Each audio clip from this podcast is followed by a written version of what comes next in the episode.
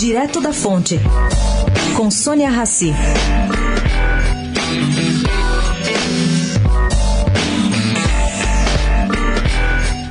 O mercado financeiro, segundo bem informado banqueiro, está vendo a confusão da situação política recheada de desgastes inúteis, da onde?